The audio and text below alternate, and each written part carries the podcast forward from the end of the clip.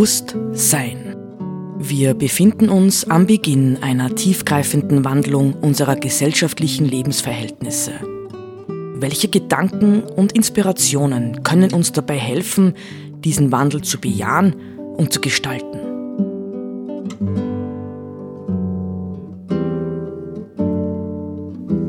Eine Sendung von Roland Steidl.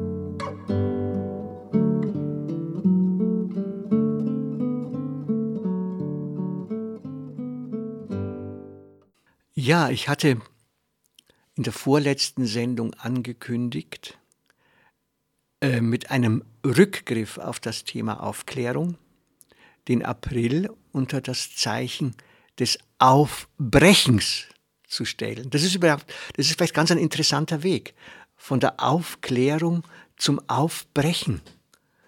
Ja, das, das gehört zusammen.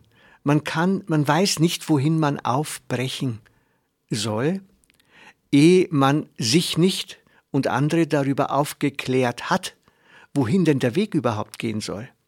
Ja, also insofern, hm, wenn wir davon reden, ja, ich rede jetzt mittlerweile, ich, ich, ich halte mich dazu an, konsequent nicht mehr von Krise zu reden. Ich wiederhole wieder. Wir sind in einer Zeitenwende oder einer Wendezeit. Das heißt, die Paradigmen, mit denen wir bisher gelebt haben, müssen sich auflösen und radikal verändern.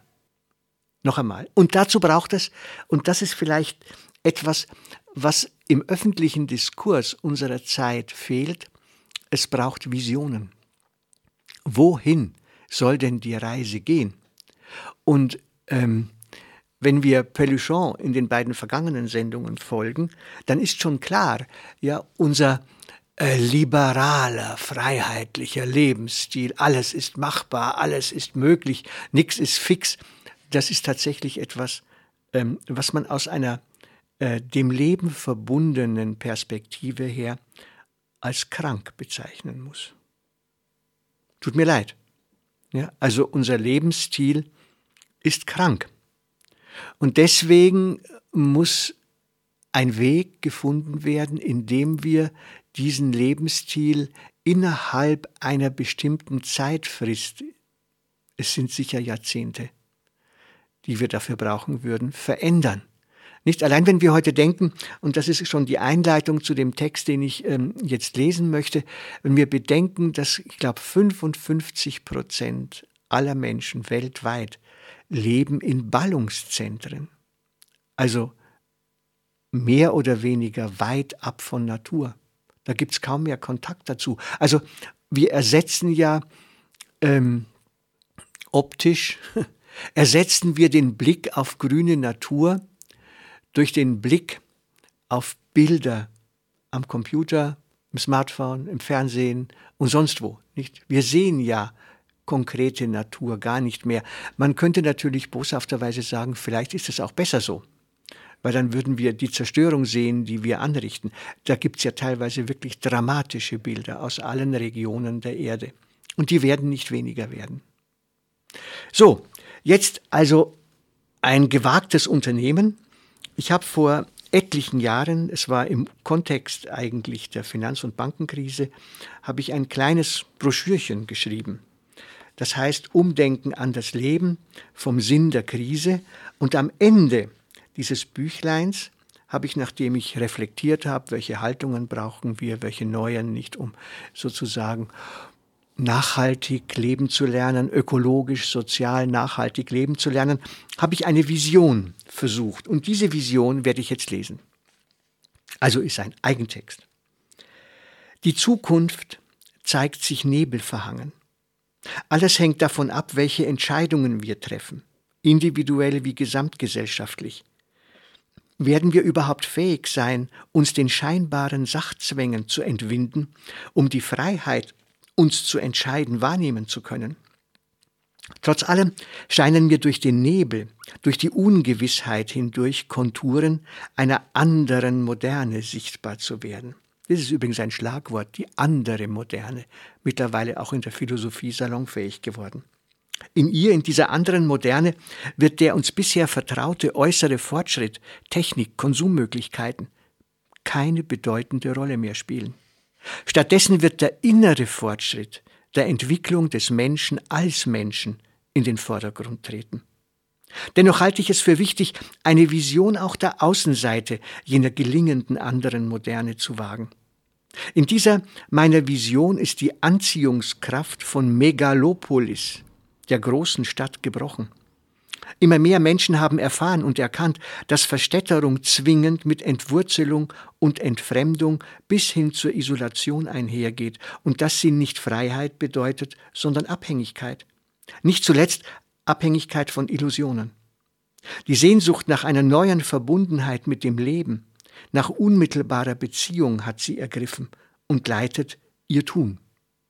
Also man könnte fast sagen, ein analoges Leben wiedergewinnen.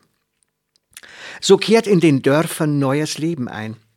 Die Zukunft entfaltet sich experimentell nicht mehr in den Zentren, sondern in gemessener Distanz von ihnen. Überall entstehen kleine Gemeinschaften, Familien und Gruppen Gleichgesinnter, die sich entschlossen haben, in einfacher Weise miteinander zu leben und zu wirtschaften. Sie sind von dem Geist beseelt, die Wesen und Dinge zu berühren und sie respektvoll zu behandeln. Sie sind bereit, die guten Gaben von Mutter Erde geschwisterlich zu teilen. Geld spielt in diesen Gemeinschaften eine vergleichsweise geringe Rolle. Die Wirtschaftsform der Zukunft wird eine Tauschwirtschaft zwischen Gütern und Dienstleistungen sein. Die Selbstversorgung mit dem Lebensnotwendigsten elementarer Bestandteil des Lebens. Nahezu in Vergessenheit geratene handwerkliche Kenntnisse werden wiederentdeckt und vitalisiert werden.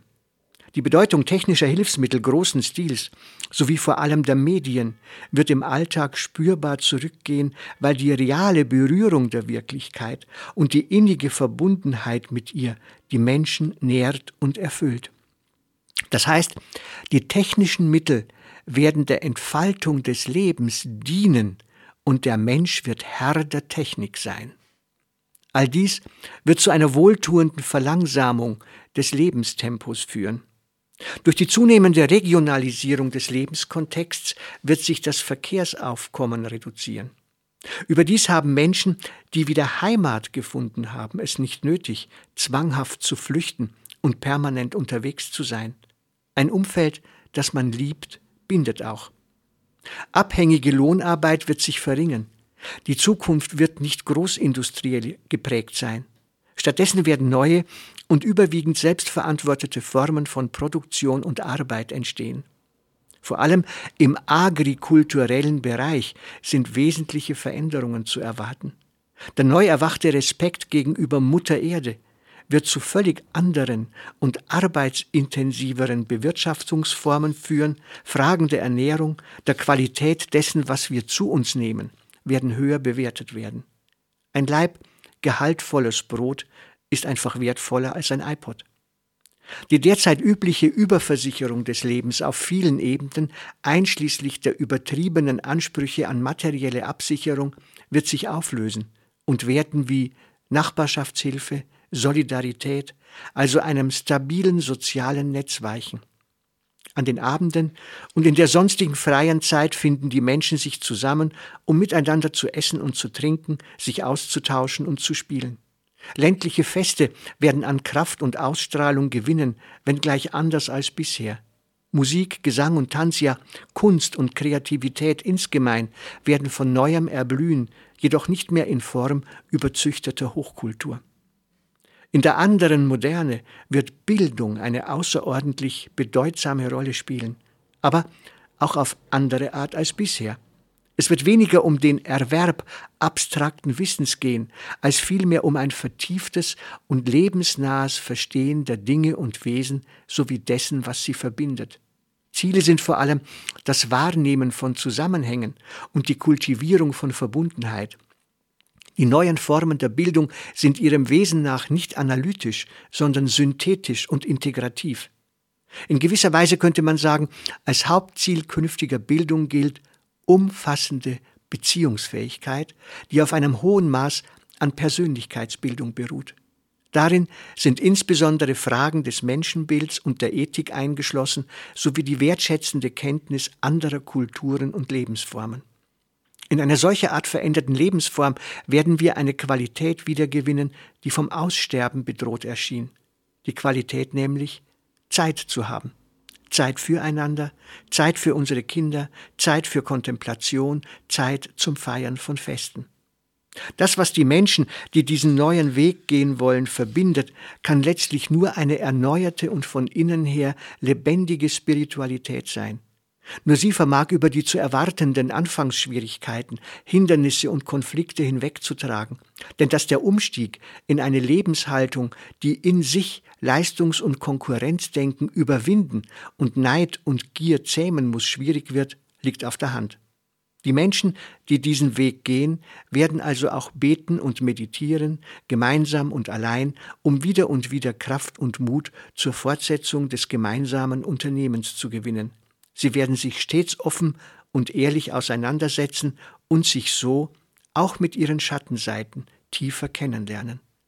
So gesehen entpuppt sich das einfache Leben der Zukunft zweifellos als wesentlich anspruchsvoller als unser bisheriges. Es verlangt ein gesteigertes Bewusstsein. Aber eben hierin liegt auch sein Gewinn. Wir werden die innere Dimension fördern und die Dimension des Zwischen, der Beziehung. Wir könnten unsere Aufgabe also als die der Wiederentdeckung der Wirklichkeit des Herzens verstehen. Oder wir kennzeichnen den vor uns liegenden Weg im Sinne Erich Fromms als Weg vom Haben zum Sein. Der Weg weg vom Konsum der vielen überflüssigen Dinge hin zur Tiefe des Menschseins wird die Lebenschancen für viele, viele Menschen wie für den großen Organismus Mutter Erde, deren Teil auch wir sind, entscheidend verbessern helfen und er wird unseren Kindern und Kindeskindern Schritt für Schritt wieder eine lebenswerte Zukunft eröffnen. Kann man sowas so sagen, nicht? Mir ist schon klar, jeder, der das jetzt hört, wird ganz andere, wenn man sich auf so einen Bilderweg einlässt, ja, ganz andere Emotionen daneben haben, nicht? Dieser berühmte Satz, der, ich sage, nenne das, nenne das immer den großen Killersatz für jede mögliche Entwicklung in eine andere als die bisher geübte Richtung, der heißt, aber wir können doch nicht zurück in die Steinzeit. Nicht? Es gab sogar mal einen, äh, ich habe den Namen vergessen, einen österreichischen Bundeskanzler, der diesen Satz auch an markanter Stelle gesprochen hat. Ja. Also ist das ein Weg in die Steinzeit? Oder ist es nicht ein Weg in die Steinzeit, wenn wir den bisherigen Weg ungebremst fortsetzen. Ich fürchte, dass letzteres der Fall ist.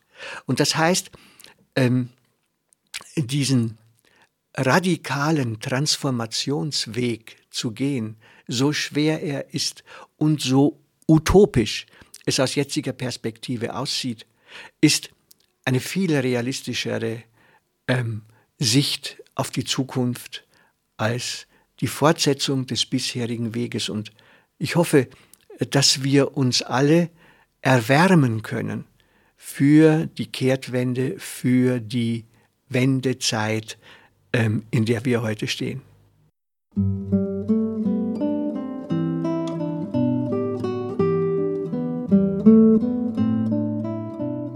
Sie hörten Bewusst Sein. Gedanken von Roland Steidl. Die Musik zur Sendung stammt von Johann Sebastian Bach, interpretiert von Harald Simada. Diese Sendereihe steht auch als Podcast in unserem Online-Archiv zur Verfügung.